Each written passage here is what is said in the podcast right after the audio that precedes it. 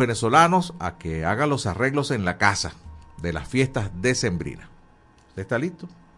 Hay condiciones para estar celebrando Navidad.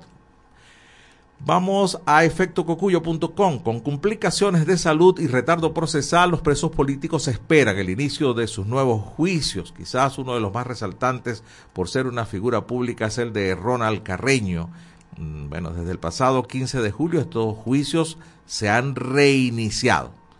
Imagínense ustedes, después de tres años detenido, se reinicia como si nada, como si recién estuviese detenido Roland Carreño, entre otros de los muchos presos políticos del país. Pasamos a el estímulo. América Latina crece 2,3% este año, una fuerte caída con respecto al 2022. Son cifras que son tomadas directamente desde el Fondo Monetario Internacional.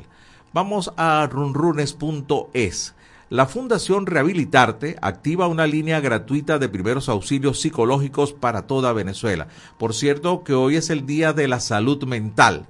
Y vaya, a propósito, eh, muy oportuna esta extensión, esta apertura de una línea gratuita por parte de la Fundación Rehabilitarte para primeros auxilios psicológicos en el país.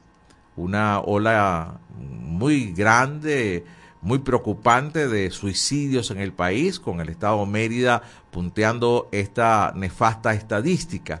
Y ciertamente los venezolanos estamos sometidos a bastantes presiones que quizás nos hemos acostumbrado desde el punto de vista de asumir el proceso, pero por alguna parte el cuerpo siempre acusa eh, la presión psicológica. Así que importante trabajo de rehabilitarte con esta línea gratuita para auxilios psicológicos. Seguimos con el tiempo. Incremento de actividades viales responde al cierre de talleres mecánicos y repuestos de mala calidad. Esto lo dice el presidente de la Cámara Nacional de Talleres Mecánicos Canatame, el señor Gino Filieri. Sin comentarios. Versión final nos trae eh, una noticia que nos alegra muchísimo. Un grupo de jóvenes zulianos, imagínense ustedes, acaban de ganar el concurso mundial de robótica. Y no solamente es este premio que pone en la punta a los jóvenes venezolanos en tecnología, sino que fue en la mismísima sede de, el, eh, de la tecnología mundial en Singapur. Estos jóvenes zulianos acaban de obtener el primer lugar en un concurso que se llama First Global Challenge, una competencia juvenil de robótica en donde estaban presentes más de 190 países. Así que bravo y enhorabuena para estos jóvenes zulianos que ponen en alto el nombre del país. Nos vamos a la nacionweb.com. Maduro confirma acuerdo con Estados Unidos y denuncia red de coyotes dirigida por los opositores. Según Maduro, David Esmolanqui, Carlos Vecchio, Leopoldo López y Juan Guaidó están dirigiendo una red de coyotes que opera entre Chile y Estados Unidos. Nos vamos al impulso desde Barquisimeto. Decanato de Agronomía de la UCLA carece de condiciones básicas. Estas son declaraciones de estudiantes de el programa de ingeniería agroindustrial, quienes denunciaron el día de ayer la carencia de condiciones mínimas requeridas para el desarrollo de las actividades académicas. El carabobeño, por su parte, recoge la opinión de la Cámara de Empresas de Servicios de Telefonía o de telecomunicaciones, Casetel. Venezuela reduce el, el rezago de sus telecomunicaciones, mientras en otros países ya se hace, se hable desde mucho rato de tecnología 5G, en Venezuela apenas estamos eh, recogiendo este rezago, saltando este rezago tecnológico, según lo expresa la Cámara respectiva. Por su parte, el correo del Caroní nos trae información del sur del país. Jubilados de la Corporación Venezolana de Guayana, de la CFG, advierten que volverán a una huelga por incumplimiento de la Junta Interventora.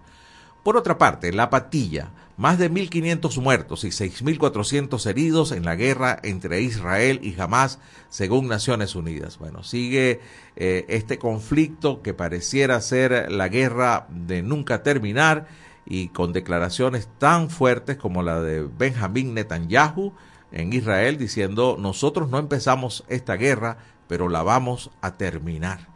Y vaya qué interpretación le puede dar usted a esa sentencia. La vamos a terminar. ¿Bajo qué forma? ¿Con qué consecuencias? Nos vamos al Nacional, que nos habla de deportes. Nos adelantamos un poco a Miguel Valladares hoy acá en los titulares. Luis Arraez y Ronald Acuña son finalistas del premio Han Aaron 2023. Para quienes siguen el deporte de las grandes ligas, el premio Han Aaron eh, es un premio eh, que se otorga al bateador que haya logrado la mejor producción de cada liga durante la temporada. Así que Arraez y Acuña, dos venezolanos, están nominados, son finalistas para este galardón de grandes ligas en este año 2023. Mundo UR nos trae declaraciones del alcalde de Maracaibo, quien dice que el lago está recibiendo una atención privilegiada, sin embargo pasarán años para recuperar y sanear eh, lo que es la cuenca del lago más grande de Latinoamérica.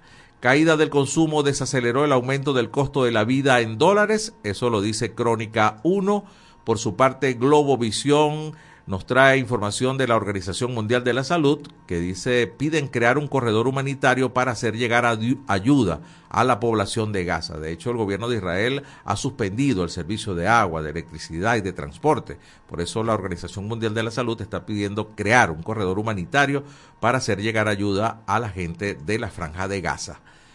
Últimas noticias, nos trae, continúan los cielos nublados y lluvias en parte del país. El pronóstico del INAMED para el día de hoy es que después del mediodía se prevé el aumento de nubosidad con lluvias de intensidad variable, actividad eléctrica y eventuales ráfagas de viento bueno, en algunas zonas del país, especialmente en Bolívar, norte de Amazonas, Apure, el sur de Barinas, los Andes y Zulia. Con esta nota ponemos punto final a los titulares en este país. Nosotros vamos de inmediato a escuchar el noti audio del Pitazo y despedimos este en vivo a través de la cuenta de Instagram en este país. Noti audio, el Pitazo, un preciso resumen de lo que ocurre en toda Venezuela con Catherine Medina. Saludos estimados oyentes. A continuación hacemos un repaso informativo por las noticias más destacadas hasta este momento. Comenzamos. Usuarios reportan bajón eléctrico en varias zonas de Caracas este 9 de octubre, aproximadamente a las 2 de la tarde, según lo indicado por internautas en las redes sociales. Además de la capital venezolana, el bajón eléctrico también se registró en los estados Miranda, Aragua, Carabobo, Barinas, Apure, Barquisimeto y Bolívar. Candidatos a la primaria participarán en el debate Propuestas para Venezuela el 18 de octubre. Se trata de un evento donde los 12 candidatos participantes podrán contrastar sus ideas y la propuesta democrática que adelantan para Venezuela. Se transmitirá vía streaming y por distintos medios de comunicación. La actividad servirá para que los aspirantes inscritos a las elecciones del 22 de octubre compartan con el país sus ideas en un encuentro que servirá como muestras de la democracia y la pluralidad que se quieren construir en Venezuela. Jubilado en Guanare, es muy duro elegir entre una pastilla o un bocado de alimento. Pedro Orellana nunca soñó con ser líder de los jubilados. Tampoco imaginó que al finalizar sus servicios como asistente administrativo andaría de plaza en plaza portando pancartas antigubernamentales. Confiesa que más de una vez se le ha partido el alma. Con hambre y sin esperanzas de mejora, todos somos más frágiles, admite. Los jubilados en Venezuela no cesan de repetir que carecen de dinero para comprar comida y que si lo consiguen es para medicamentos. Y eso es lo que reconoce Pedro Orellana. ONGs piden hacer público segundo memorando de entendimiento entre la CPI y el gobierno. Unas 20 personas en representación de organizaciones de derechos humanos y comités de víctimas de violación de derechos humanos solicitaron este lunes 9 de octubre que se haga público el segundo memorando de entendimiento suscrito entre el fiscal de la Corte Penal Internacional y el gobierno de Maduro. La petición se hizo al ministro de Relaciones Exteriores, Iván Gil Pinto, este derecho, según Marino Alvarado, implica que se haga público el memorando firmado el 9 de junio entre el gobierno y el fiscal de la Corte Penal Internacional cuando se acordó que se crearía una oficina del organismo internacional en Venezuela. Romeo Santos se reencontrará con el público venezolano. Ofrecerá un concierto el 10 de diciembre. Romeo Santos, conocido como el rey de la bachata, volverá a Venezuela luego de una década. El cantante se presentará el domingo 10 de diciembre en el país. Sin embargo, hasta el momento se desconoce la ubicación y precios de las entradas. La compañía Global Boletos pidió a los interesados registrarse en la página desde el 12 de octubre para que adquieran las entradas en preventa. Se espera que la información sobre el precio de los boletos sea brindada ese mismo día. Estimados oyentes, este ha sido el panorama informativo hasta esta hora. Narró para ustedes Catherine Medina. Estas informaciones puedes ampliarlas en nuestra página web elpitazo.net. También recibimos tus denuncias vía SMS o WhatsApp a través del 0414-230-2934. Gracias a Catherine Medina, como siempre, desde el Pitazo, por este Noti Audio. Es eh, la una de la tarde con 14 minutos, momento de hacer nuestra primera pausa en este país. Ya regresamos con En este país por la Red Nacional de Radio Fe y Alegría.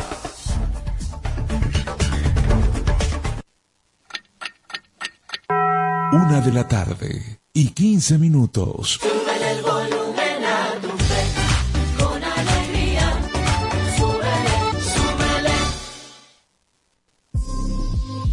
Cifras que alarman y que van en aumento. En Venezuela también somos víctimas de violencia. Según datos del sitio web Utopics, los feminicidios en nuestro país han ido en aumento desde el año 2020, periodo en el que la tasa de homicidios en víctimas femeninas aumentó en más de un 52%. Para este año se registraron 256 casos a nivel nacional, lo equivalente a un femicidio cada 34 horas. Las mujeres tenemos derecho a una vida libre de violencia. Garantizarlo es tu deber. Cifras que alarman y que van en aumento. Un mensaje de fe y alegría.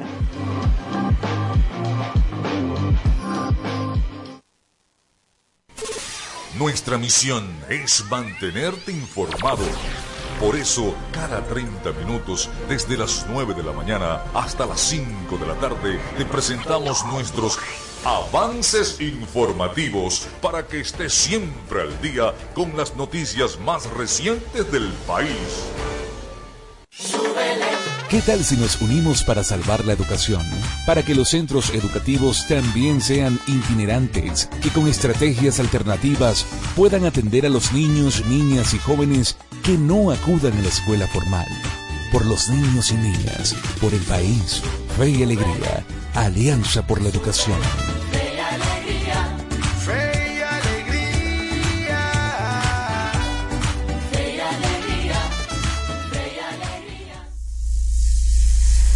Descárgate nuestra aplicación Radio Fe y Alegría Noticias, disponible para iPhone y Android.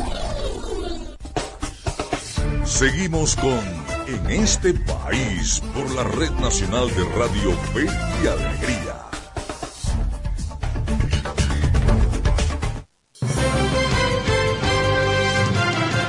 Una de la tarde con 17 minutos seguimos en este país a través de la señal nacional de Radio Fe y Alegría y también a través de la plataforma radiocomunidad.com. Esta es nuestra encuesta de hoy. ¿En cuál de estos rangos colocaría su ingreso individual mensual? Menos de 100 dólares, primera opción. Segunda opción, entre 100 y 200 dólares. Tercera opción, entre 200 y 300 dólares. Y cuarta opción, más de 500 dólares. ¿En cuál rango usted se encuentra? Conteste a través eh, del 0424-552-6638. Está la encuesta de hoy de En este país. 0424-552-6638 vía mensajería de texto o WhatsApp. Ya tenemos al hilo telefónico nuestra primera invitada del día de hoy. Se trata de Eumelis Moya. Ella es abogada, coordinadora de la oficina del Centro de Derechos Humanos de la Universidad Católica Andrés Bello, Extensión Guayana. Eh, bueno, hay un trabajo interesante que ha denunciado el, el, aumento de la explotación laboral y sexual en el estado Bolívar. Desde en este país te saluda José Cheo Noguera. Muy buenas tardes, Eumelis. Gracias por atendernos. Hola, buenas tardes. Gracias a ustedes por la invitación. Gracias, al contrario, gracias a ti por, por aceptarla. Eumelis, eh, bueno, aparte del el ecocidio que ha hecho esta minería descontrolada en el estado Bolívar y también en Amazonas, eh, aparte de la poca transparencia que hay con los ingresos que así que allí se manejan por concepto del mineral precioso, pues ustedes acaban de presentar un informe que pues nos llena de mucho mayor preocupación al denunciar el aumento de la explotación laboral y sexual en el estado Bolívar. A ver, ¿qué nos trae ese informe? Sí, bueno, nosotros hemos estado documentando desde 2018 un poco cómo las dinámicas sociales se han visto afectadas por el tema arco minero del Orinoco. Van seis publicaciones hasta ahora, uno que data de cómo realmente existen formas de esclavitud modernas vinculadas al tema extracción. Luego eh, hicimos uno sobre explotación laboral en función de las condiciones en que se prestan o que se desarrollan las jornadas de trabajo en estos, en estos municipios hicimos un tercero que pretendía darle un enfoque generosensitivo, una perspectiva generosensitiva a la situación de las mujeres que trabajan en el contexto minero. Luego publicamos un informe de cómo estas formas de esclavitud moderna afectan a migrantes y refugiados, uno de cómo estas formas de esclavitud afectan a pueblos y comunidades indígenas y este último que pretende hacer énfasis en cómo o cuál es la situación de los derechos de niños, niños, adolescentes en el Estado Bolívar, con un especial énfasis en arco minero. Bueno, caramba, entonces este sería el sexto, ¿no? El sexto trabajo que, que presenta. A ver, ¿y a qué conclusiones llegaron? Bueno, eh, son muchas, son tristes, eh, pero son una realidad que hay que entender para poder abocarse a la solución de las mismas hay un problema mucho más agudizado con el agravante de la naturalización de las situaciones, ¿no?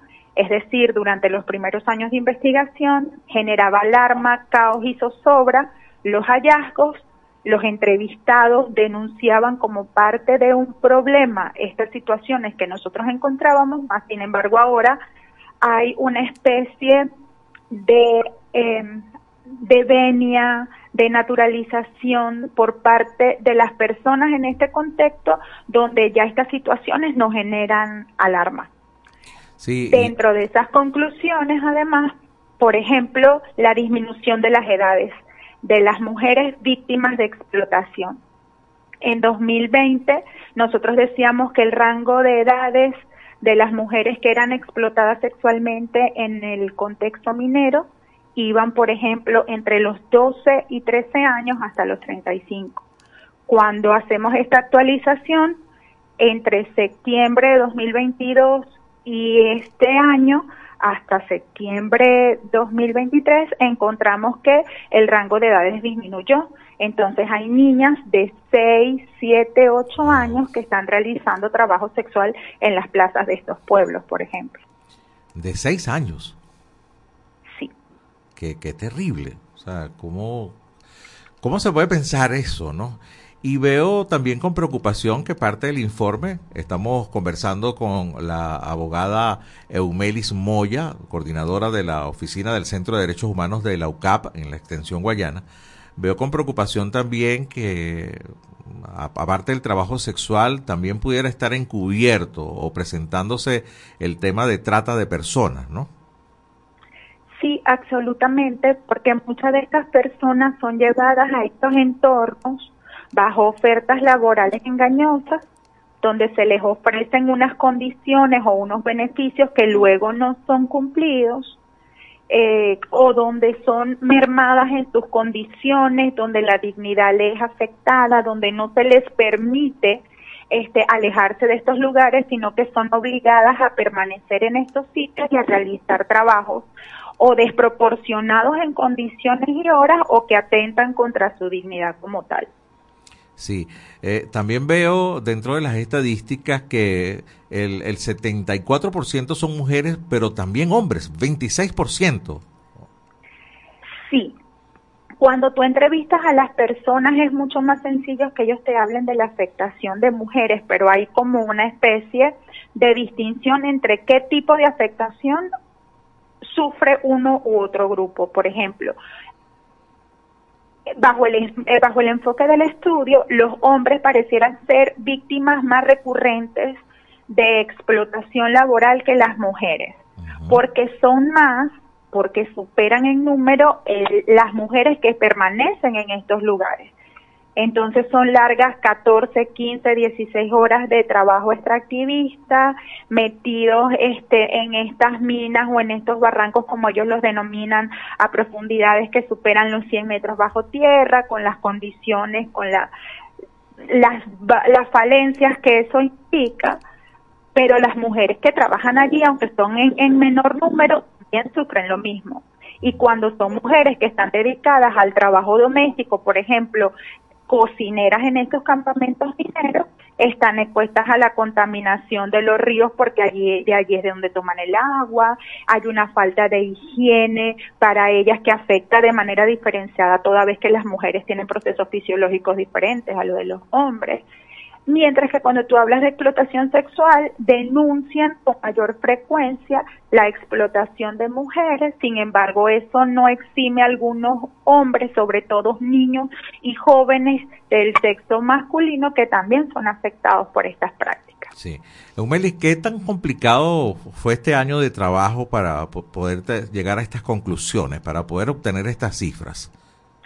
Mira, es complicado por muchos elementos. Uno, la dificultad para el acceso a, estas, a estos pueblos y comunidades, por las largas distancias, por el deterioro exacerbado y absurdo que tienen las vías, por la dificultad eh, para que algunas personas te den información porque puedan sentirse intimidados por la presencia de cuerpos de seguridad o de grupos armados irregulares donde no quieren ir en contra de las normas establecidas y pues se niegan a brindar algún tipo de información.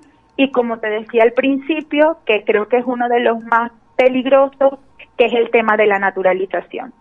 Ya hay personas que no distinguen estas situaciones como un problema, sino que son parte de su cotidianidad y consigues mamás, por ejemplo, diciéndote que ellos prefieren entregarle su hija de 11, 12 años a un hombre de 30, 40, porque ésta lo va a cuidar en vez de que esté con un muchacho de su edad que lo que vaya a hacer es darle mala vida o montarle una barriga y luego se desaparezca. Wow, eh, espeluznante esa declaración, ¿no? Y esa y esas conclusiones a los que llega. Claro, y te hice esa pregunta, Eumelis, estamos conversando con Eumelis Moya, que es abogada y es coordinadora del Centro de Derechos Humanos de la Universidad Católica Andrés Bello en la extensión guayana. Eh, pareciera entonces no existir ley ahí, ¿no? Existe como una propia ley en el que se ve natural que una niña de seis años pueda estar haciendo explotada sexualmente. O sea, ¿dónde están las autoridades de el Estado Bolívar en ese momento? Hay muchos mitos al respecto, es decir, hay una matriz de opinión desde los que están fuera que tiende a generar un cerco eh, que lo que decanta es en el silencio, porque las mujeres no quieren declarar algunas situaciones para no sentirse juzgadas. Hay un estigma que pecha a las mujeres que trabajan en las minas, independientemente de que realicen o no trabajo sexual. Pero también hay un deterioro de las concepciones y de las bases familiares que han hecho que se priorice, se prioricen algunos temas, por ejemplo, la alimentación entonces el trabajo de niños, niñas, adolescentes, la explotación de niños, niñas, adolescentes, en este contexto, desde la perspectiva de estas personas, se va a un segundo plano toda vez que ven en estos chamos una mano de trabajo, es un bocado adicional para la casa. Entonces hay un deterioro en, en esa percepción, en las bases, en lo que fundamenta la concepción de los derechos del niño y bueno, sencillamente con el tema gubernamental, la afectación viene desde el desconocimiento a propósito, es decir, no es que no sucede, no sabe lo que sucede, no reconoce que esta es una realidad y mientras no se reconozca que hay un problema, no se van a abocar a gestar soluciones y políticas públicas que reviertan esta situación. O son parte del problema, en todo caso, ¿no? Por lo menos ante la omisión sí, hay un silencio, hay una anuencia que decanta en la gravedad de esta situación. Bueno, acabamos de hablar con Eumelis Moya, abogada, coordinadora de la Oficina del Centro de Derechos Humanos de la Universidad Católica Extensión Guayana, con un informe que pareciera pertenecer a la época de Georgia en los Estados Unidos, de la esclavitud de los negros en la época de la independencia venezolana o de cualquier otra época menos del 2023, pero está sucediendo en Venezuela, en el estado Bolívar, en el arco minero, en Amazonas, en donde niñas de 6 años, según este informe de la UCAP, ya están siendo explotadas sexualmente. Amén del deterioro del ambiente, amén de la trata de personas, de, la naturalización, de, que pase desapercibido o se sienta común situaciones como esta.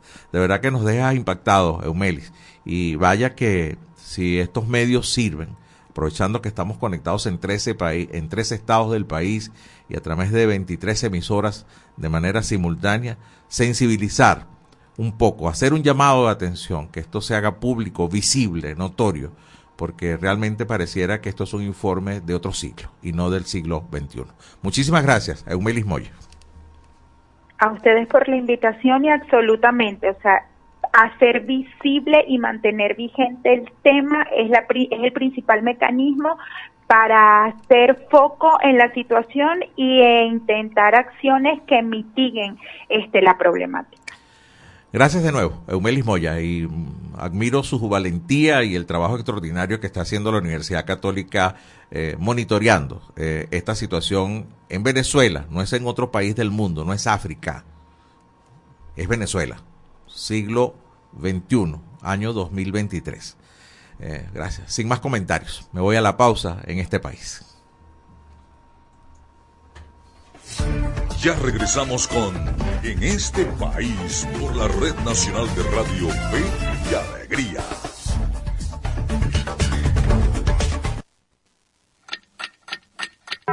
Una de la tarde y 31 minutos. el volumen a tu fe, con alegría. Somos Radio Fe y Alegría Noticias.com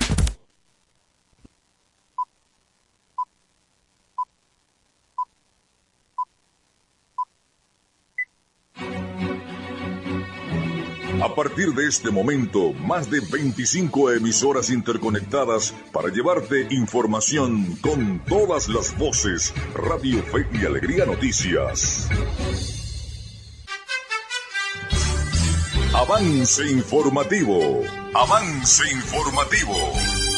Hola, ¿qué tal? Feliz tarde para todos. Sean bienvenidos al presente avance informativo de Radio Fe y Alegría Noticias. Comenzamos. La Navidad en Venezuela arrancará a partir del primero de noviembre, anunció el presidente Maduro. El presidente de Venezuela, Nicolás Maduro, decretó este lunes durante su programa semanal con Maduro Más que el inicio de las Navidades en Venezuela estará pautado a partir del primero de noviembre, que tendrá el lema Navidades felices para el pueblo venezolano. Durante el anuncio, el presidente instó a los ciudadanos que a partir de la fecha inicien los arreglos propios de las fiestas decembrinas mediante el embellecimiento de sus casas y la comunidad. El anuncio del presidente fue criticado por la oposición desde donde manifestaron que de nada sirve adelantar la Navidad si los venezolanos no tienen solvencia económica para disfrutar de las festividades. Hasta aquí el presente avance informativo, quien presentó Yorky Hernández. Continúen con más del programa en este país. Contamos con periodistas en toda Venezuela para llevarles la información en vivo y en caliente. Red Nacional de Radio Fe y Alegría, con todas las voces. Seguimos con En este país por la Red Nacional de Radio Fe y Alegría.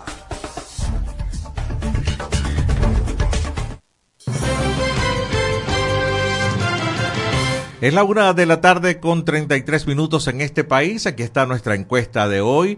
¿En cuál de estos rangos colocaría su ingreso individual mensual? Opción 1, menos de 100 dólares. Opción 2, entre 100 y 200 dólares. Opción 3, entre 200 y 300 dólares. Y opción 4, más de 500 dólares. Esta es nuestra encuesta de hoy. Puede responderla a través del 0424-552-6638 vía mensajería de texto o también WhatsApp. Llegó la hora de escuchar nuestra preproducción del espacio de hoy. Ahí tenemos a continuación el micro de Venezuela Electoral. Y esto es eh, Venezuela Electoral, una cápsula diaria con noticias e informaciones sobre las elecciones venezolanas. Las boletas ya están listas, eso es un hecho. El plazo para reemplazar o retirar postulaciones con efecto en la boleta fue hasta el 23 de julio, por lo que el nombre de Capriles aparecerá en los tarjetones. A 12 días para efectuarse la elección primaria de la oposición venezolana, surge la duda de qué pasará con los votos que se emitan a nombre de Enrique Capriles, quien decidió declinar su participación en el proceso.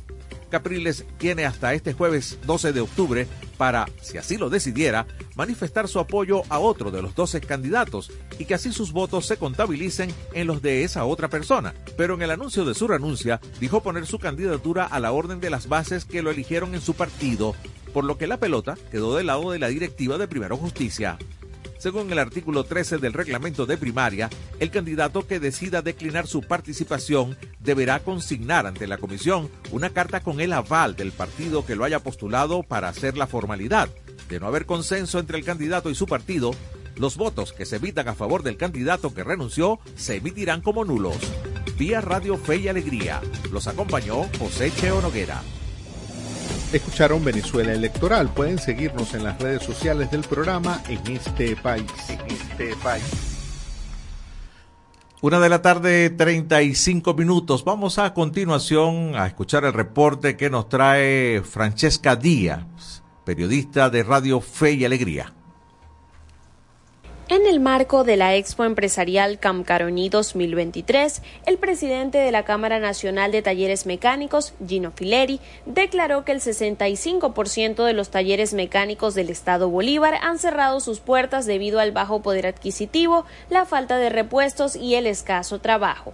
En consecuencia, ante la falta de mano de obra calificada y el ingreso al país de repuestos de mala calidad, las reparaciones a vehículos cada vez son menos especializadas y efectivas, lo que ha incidido en el incremento de accidentes viales en el estado. La situación de los talleres mecánicos en esta zona en específico, que es la zona de Bolívar, Ciudad de Guayana, eh, ahí la situación está un poco complicada. Hay solamente un 30, un 35% de talleres activos y el resto están sobre la informalidad debido a la situación actual en la que se vive en la zona por la falta de poder adquisitivo y la falta de trabajo. Bueno, eso es lo que nos está llevando a algunos accidentes que tenemos, por ejemplo, entre vehículos de carga pesada o servicios públicos que se quedan sin freno, o hay unas malas reparaciones, o de repente ves un autobús que se le salió un caucho. Eso es la situación que se está presentando por malas reparaciones, por falta de herramientas y trabajar bajo la informalidad. Desde 2022, los índices de accidentes automovilísticos en Bolívar vienen en aumento. El Observatorio Venezolano de Violencia estima al menos un arrollamiento al día en el estado. En este sentido, el gremialista señaló que una mala reparación puede traducirse en la pérdida de control del vehículo. Por su parte, también destacó que desde la Cámara de Talleres Mecánicos se ha solicitado al Estado venezolano promover medidas que garanticen que los repuestos importados tengan un certificado que avale su calidad, lo que evitaría daños en los vehículos a futuro, así como accidentes de tránsito. El mecánico es un profesional y tiene que ser una persona certificada y especializada cada quien en su área. Hay mecánicos especializados en frenos, otros en sistemas de inyección, otros en autopartes y motor, y otros en entonaciones, y otros en transmisiones, y otros en caja. Lo que está sucediendo es que la informalidad y la falta de trabajo está llevando a que cualquier persona dice yo puedo hacer los frenos de un carro, pero hacer los frenos de un carro no es tan fácil porque no es solamente cambiar las pastillas, es verificar la amortiguación, porque si los amortiguadores están malos, ya eso no te va a garantizar una frenada exacta y precisa, y si tenemos un problema con el tren delantero, te va, te va a llevar a una situación de que puedes perder el control o salir del carril. En torno a esto, Firelli exhortó a la ciudadanía a optar siempre por reparaciones en negocios formales que les garanticen seguridad. Desde Ciudad Guayana, para en este país, Francesca Díaz. Gracias a Francesca Díaz de la radio de Fe, de la red de periodistas de Radio Fe y Alegría Noticias por este interesante informe. Ahora nos vamos a la movida deportiva. Miguel Valladares nos habla de las series divisionales de las grandes ligas y otras informaciones más desde el deporte. En este país presentamos la movida deportiva con Miguel Valladares.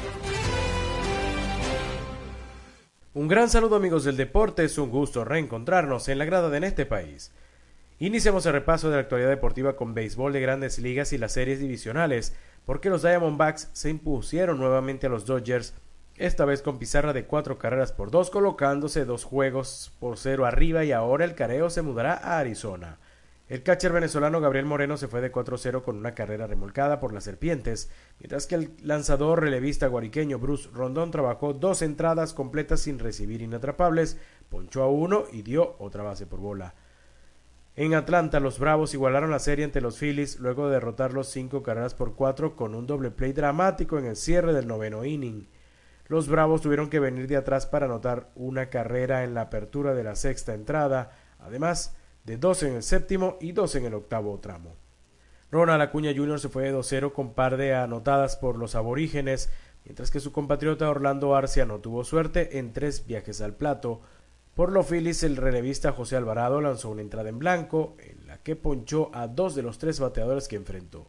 Para hoy estarán jugando Astros Mellizos, además de Orioles Rangers. Y saltamos a la cancha de fútbol porque esta semana tendremos eliminatorias mundialistas cuando Venezuela visite a Brasil en Cuyabá este jueves. El grupo de seleccionados se está uniendo a la concentración en tierras brasileñas y ayer se dio a conocer un movimiento en la lista de convocados. El larense Jesús Bueno del Philadelphia Union de la MLS sale del listado para darle paso a Edson Castillo del Kaiser Chief de Sudáfrica. Bueno fue desafectado por pedido de su club como medida de precaución por la lesión sufrida en el anterior llamado, al menos esta es la versión oficial. Volvemos con los diamantes de béisbol, pero ahora con la pelota venezolana porque los equipos se encuentran en plena pretemporada, faltando apenas un par de semanas para escuchar la voz de Playball. Magallanes anunció esta mañana que se reportó el infielder Grande Liga José Peraza, quien tuvo una última temporada en las ligas mayores en 2021 con los Mets.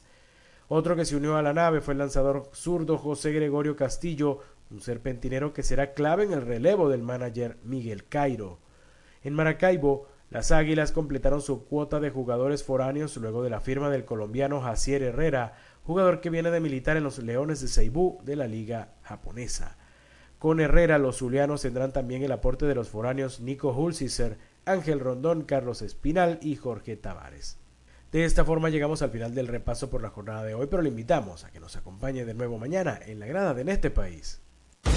En este país presentó La Movida Deportiva con Miguel Valladares. Y desde las gradas de En este país, gracias a Miguel Valladares por la movida deportiva. Ahora nos vamos con la información que traemos para ustedes en el micro de Venezuela Electoral.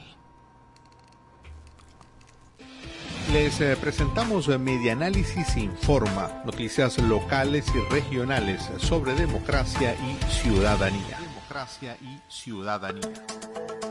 La organización no gubernamental Fundaredes expuso en su informe denominado De la excelencia a la decadencia que las asignaciones presupuestarias de las universidades han disminuido un 97,9% en los últimos 11 años, afectando de esta forma la formación y capacitación del talento humano, el mantenimiento de la planta física, la investigación y programas de extensión de las universidades. El escrito expone que desde el año 2014 aproximadamente, el sistema político, social y cultural venezolano entró en su etapa más nefasta, lo que trajo como consecuencia instalaciones educativas destruidas, salarios de hambre para el personal docente, administrativo y obrero asegura que el derecho a espacios dignos para trabajar y estudiar fue vulnerado en los últimos años. Esto ha permitido que países como Ecuador, Colombia, México, Chile y Brasil sean receptores de millares de docentes y estudiantes en busca de nuevas y mejores oportunidades. Vía versión final. Los acompañó José Cheo Noguera. Y esto fue Medianálisis Informa. Puedes seguirnos en las redes sociales, somos arroba medianálisis o visitar nuestra página web www.medianálisis.org. Bueno, era el micro de Medianálisis Informa, así como lo acaban de escuchar. Es la una de la tarde con 43 minutos. A ver, a la encuesta que estamos haciendo en el día de hoy, la encuesta en este país.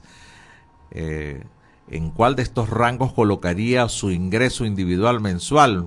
Opción 1, menos de 100 dólares. Opción 2, entre 100 y 200. Opción 3, entre 200 y 300 dólares. Y opción 4, más de 500 dólares. Ya tenemos algunos mensajes. A ver, permíteme leerlo por acá. Luis Castro dijo, los pensionados estamos en una subdivisión.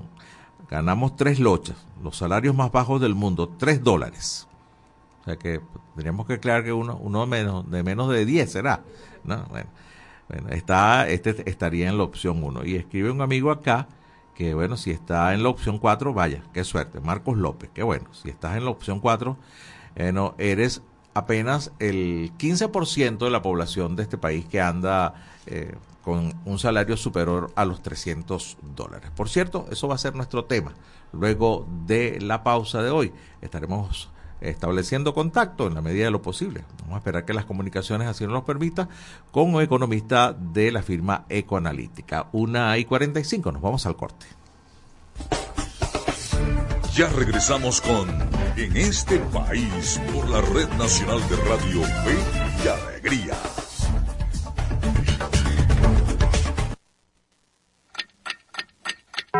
Una de la tarde y 45 minutos.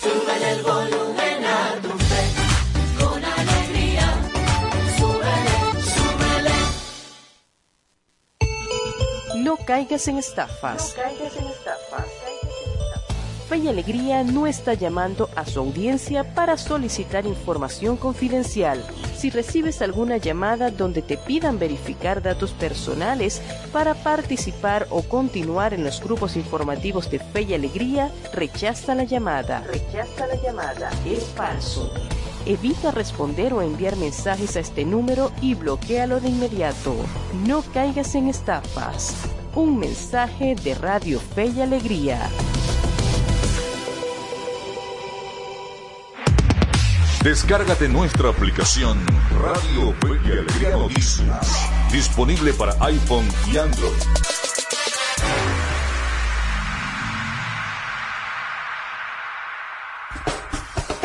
Seguimos con En este país por la Red Nacional de Radio Fe y Alegría.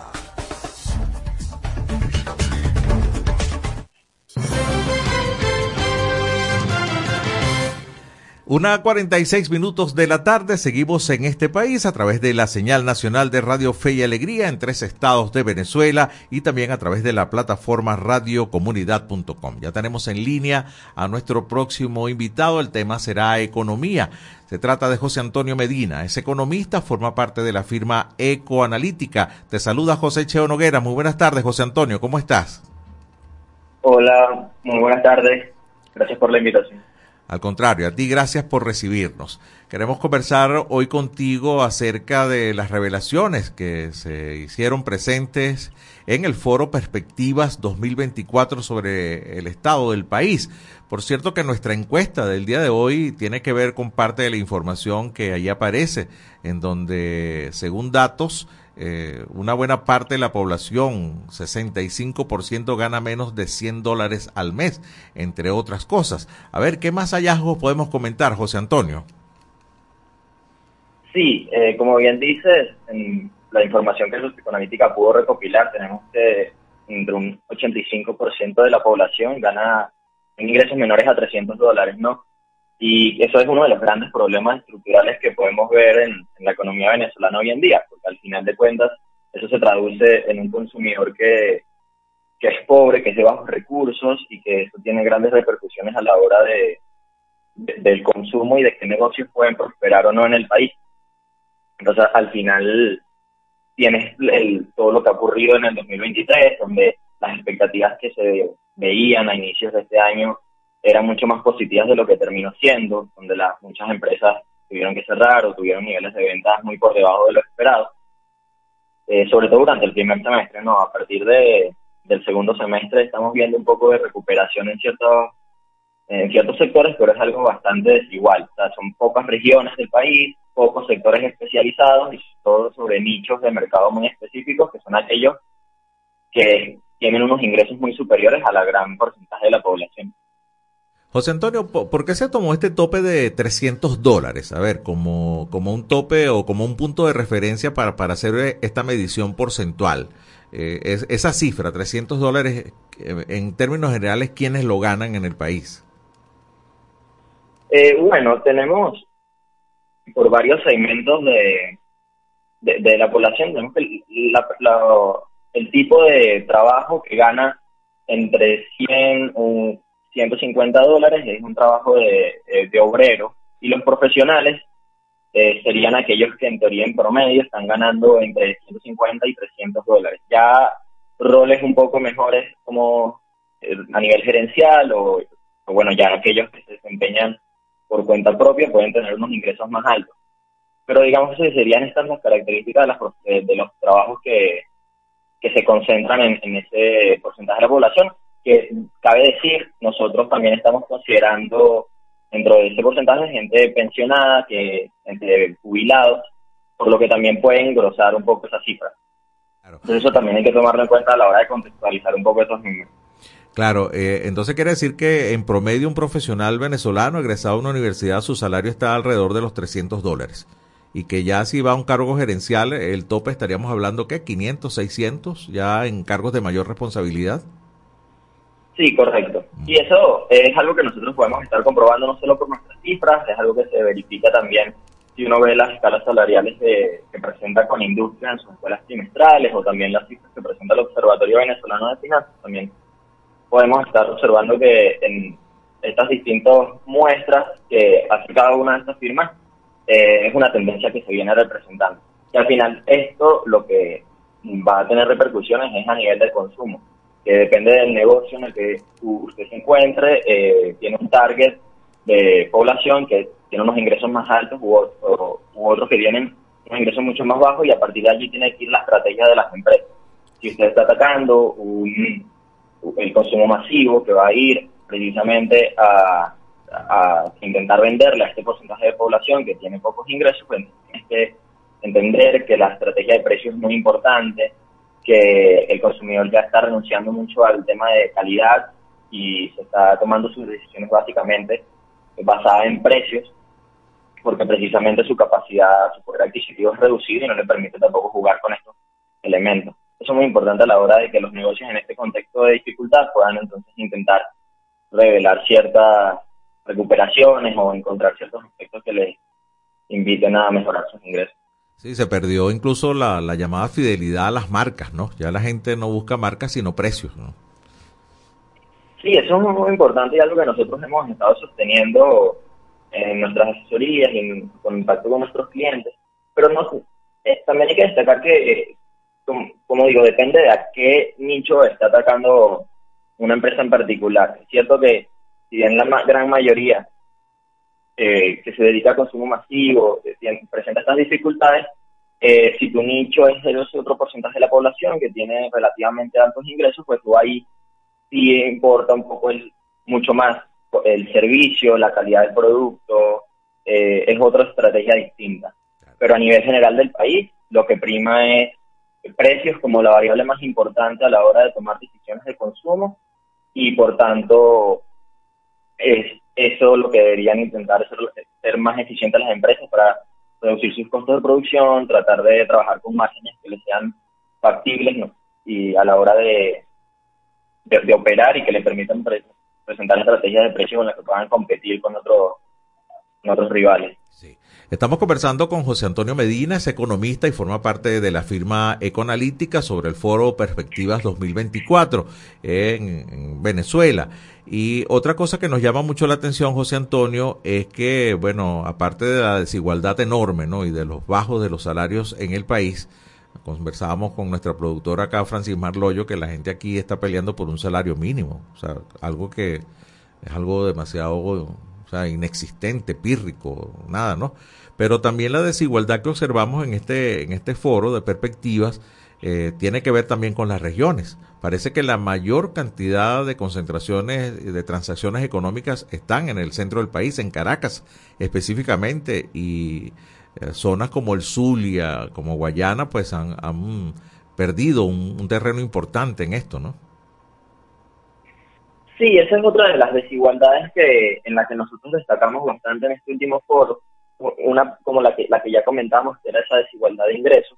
Esta que bien introduce es el tema de la desigualdad de, de, de, las regiones, ¿no? El desempeño económico que se puede observar en un estado del país muy distinto al que se puede observar en otro. Particularmente dentro de esta tesitura del 2023 que ha sido, vamos a llamar lenta en términos generales, destacan algunas regiones como es el centro del país, con eh, Miranda, Aragua, Carabobo, eh, como principales centros donde ha habido cierta dinámica económica y algunas otras regiones centro-occidentales, principalmente lo que se puede observar un poco en el estado portuguesa, donde también hay unas dinámicas bastante interesantes en los últimos tiempos de, de emprendimientos que están surgiendo, inversiones que se están realizando.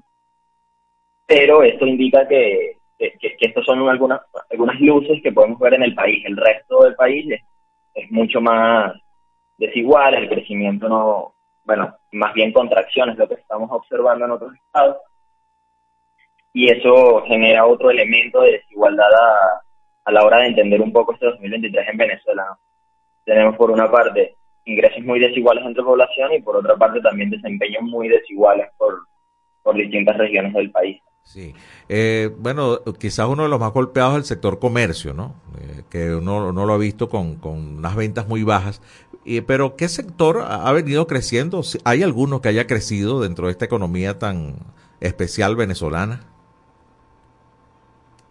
Sí, bueno, hay algunos sectores que en los que podemos observar un buen desempeño. La verdad son pocos, debemos decirlo, eh, pero algunos sectores son como el sector de alimentos, porque por más que, que hayan ingresos bajos en el país, eh, el, este es un sector de consumo básico, todas las personas al final deben adquirir eh, productos de primera necesidad. Sí, el hecho también de que este sector le haya ido, por ejemplo, bien, no quiere decir que a todas las empresas de este sector le haya ido bien, porque precisamente en esta competencia, en donde el precio se torna como la variable más importante, también depende de qué tan eficiente es una empresa a la hora de poder entonces jugar con su estrategia de precios, tener unos márgenes suficientes que le permitan eh, establecer ciertos descuentos y si tú no eres eficiente y te ves metido en esta competencia, pues es probable que a ti como negocio particular te haya ido mal eh, el sector tecnología o el sector salud. también, por ejemplo, podemos hablar del sector de servicios profesionales, que es un, sector que en medio de la coyuntura venezolana actual tiene una mayor capacidad de ajuste. Porque, bueno, al final es un sector que no compite con productos importados, es un sector que es de servicios, que, que, tiene una, al, basarse en, servicios, tiene una mayor capacidad de ajuste de su oferta a, al consumidor en, depende del producto que él desee. Entonces podemos, digamos, mantenernos en eso y hay otros sectores de la economía a los que no les está yendo, la verdad, muy bien en este año. Realmente, me, queda apenas un minuto, me gustaría pudieras responderme en 30 segundos. Eh, eh, Venezuela va a crecer, su, PIB, hay crecimiento económico este año para Venezuela, ¿nos quedamos estancados o retrocedemos? Bueno, lo, que nos dice las últimas cifras que hemos estado observando y las últimas dinámicas es que parece que vamos a estar más cerca de quedarnos estancados que de crecer. Nosotros desde el principio de año hemos, digamos, mantenido una postura un poco optimista, apuntando a que el segundo semestre iba a tener cierta recuperación, que si bien sí la está demostrando, parece que no va a ser suficiente para más que compensar lo, lo que la caída que observamos durante el primer semestre. creo que la última a día de hoy me mantendría en, en un resultado de estancamiento para el 2023. Sí, creo que hay alguna cifra por ahí que habla del 0,8% apenas, ¿no? Que, que, prácticamente que es prácticamente estar estancado, ¿no? Sí, es un crecimiento muy cercano al cero, la verdad. Así es. Bueno, José Antonio, muchísimas gracias. José Antonio Medina, economista, forma parte de la firma Ecoanalítica. Gracias por este contacto y por información tan valiosa en el área económica. Que tengas feliz tarde. Gracias a ustedes. Bueno, y con José Antonio Medina toca despedir el programa de hoy, la presente edición de En este país, a través de la señal nacional de Radio Fe y Alegría y también a través de la plataforma radiocomunidad.com. La invitación muy cordial para nuestra edición nocturna, así que estén muy pendientes de, por supuesto, los contenidos que el equipo estará presentándoles esta noche. Esta edición meridiana estará de vuelta Dios mediante mañana a partir de la una de la tarde en señal nacional de Radio Fe y Alegría. Tengan buen provecho para quienes ya comieron, buen apetito para quienes vamos a hacerlo en este momento. Hasta mañana. Este país, mi país, tu país. Así culmina por el día de hoy en este país, un programa conducido por Andrés Cañizales junto a Miguel Valladares, acompañados por los periodistas y comunicadores de Radio Fe y Alegría, Red Nacional. Hacemos periodismo comprometido con la democracia.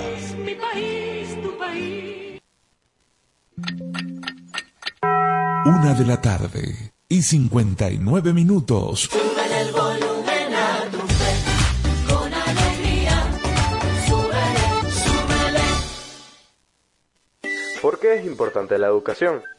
Una educación sana, incluyente y de calidad aumenta la productividad de las personas y, como consecuencia, el potencial de crecimiento económico de toda nación.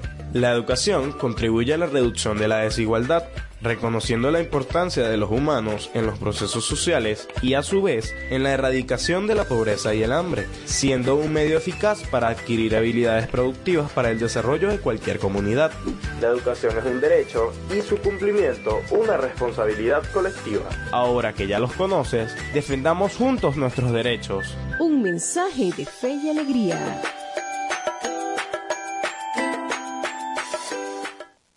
En cumplimiento con el artículo 10 de la Ley de Responsabilidad Social en Radio, Televisión y Medios Electrónicos, difundimos el siguiente Centro mensaje. Nacional Autónomo de Cinematografía. Son 29 años celebrando la pasión por Venezuela. Animación, documentales, ficción, cine venezolano para el mundo. Vamos por más.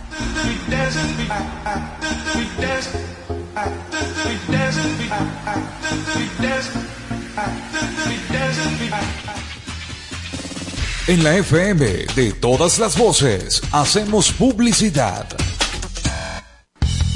Goma Inca, rumbo a los 50 años de calidad. Fabricación de artículos técnicos en gomas y servicios relacionados tales como engomados de rodillos, tambores, poleas, válvulas, tuberías, todo para la industria en general, recubrimiento antiácido y antiabrasivo de tanques para la industria química, engomados de tanques cisternas que transportan líquidos corrosivos, fabricación de sellos hidráulicos y neumáticos por control numérico, Sistema Siljet de fama mundial. Garantizamos la fabricación en minutos de juntas de vástagos, pistón, rascadores, estoperas o ring. El cliente puede observar la fabricación de su pedido y sale con sus piezas ya fabricadas. Contáctanos al 0251 269 0301 al 0416 450 9903 o al 0412 725 4034.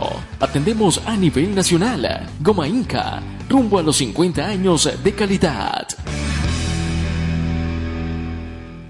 Excelencia y calidad, embutidos Alimex.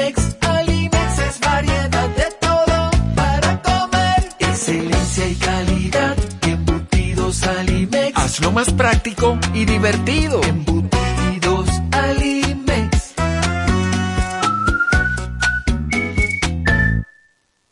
Fin de espacio publicitario. Me compré este celular y según y que tiene inteligencia artificial y se llama Siri. Voy a echarle que era Siri. Oye Siri, ¿qué hago con mi vida? Lo primero que debes hacer es culminar tus estudios. El IRFA ahora se llama Educomunicación y te brinda la oportunidad de culminar tus estudios en diferentes modalidades que se ajustan a tu ritmo de vida. Síguenos en arroba sin salón FIA. ¿Puedo ayudarte en algo más? Chamo, esto no lo sabía yo. Gracias Siri. Apúrate. Voy corriendo de una Siri. Fe y alegría de comunicación. Rumbo a los 10.000 participantes. Mayor información 0251-441-6751. Cumplimos 15 años en el corazón de los larenses. Radio Fe y Alegría. 97.5 FM, tu radio. El siguiente es un programa recreativo. Recreativo. Con elementos de lenguaje, salud, sexo y violencia tipo A. Puede ser escuchado por niños, niñas y adolescentes sin la supervisión de sus madres, padres, representantes o responsables. Radio Fe y Alegría con todas las voces.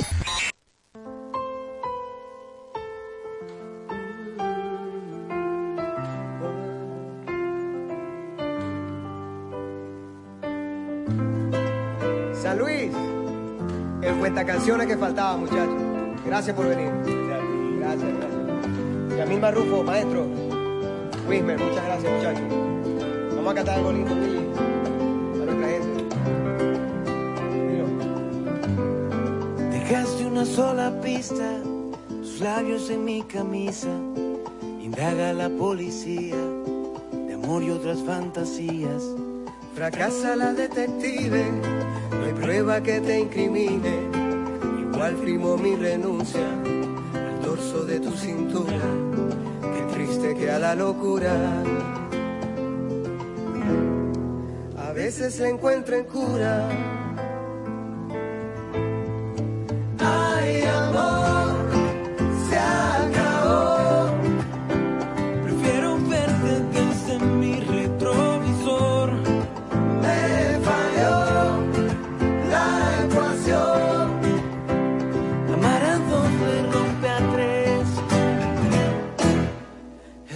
Corazón. Bonito.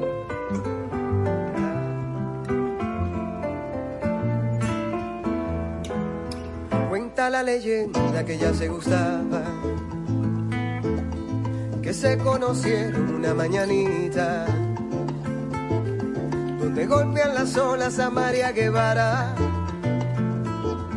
en esa hermosa isla de Margarita. Era pescador de grandes sueños. Ella una de las musas del Parnaso. Dicen que llegó de la ciudad a conocer la isla y nada más, pero su corazón quedó atrapado.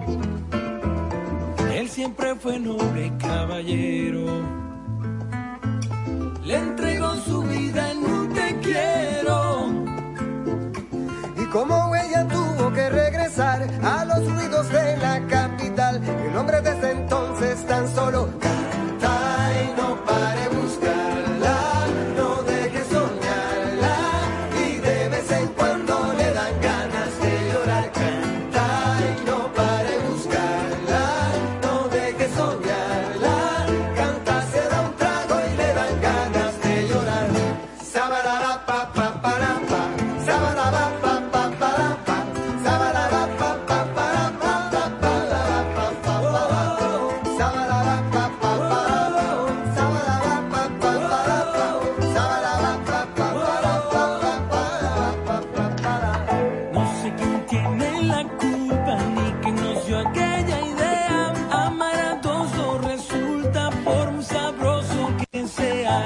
sé quién tiene la culpa y antes de que alguien nos vea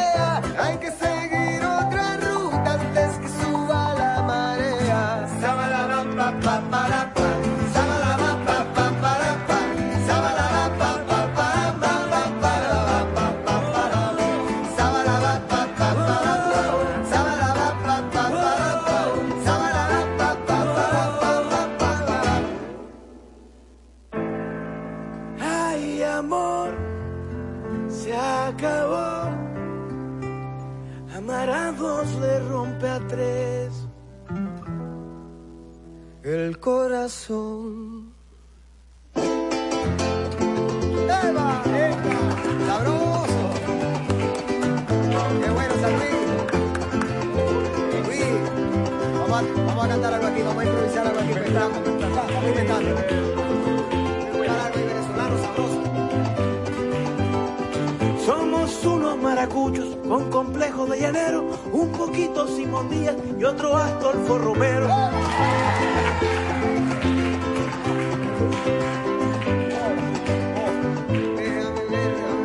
Es difícil improvisar.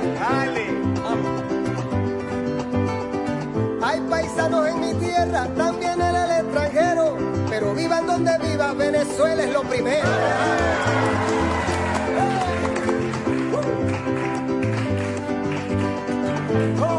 tocando piano me dejaron sin copleo y es que haciendo las dos cosas se forma tremendo peo.